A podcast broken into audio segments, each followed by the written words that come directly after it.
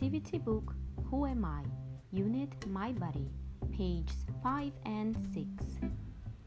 Elbow, nose, finger, hands, toes, head, knee, neck, legs, mouth, foot, shoulder.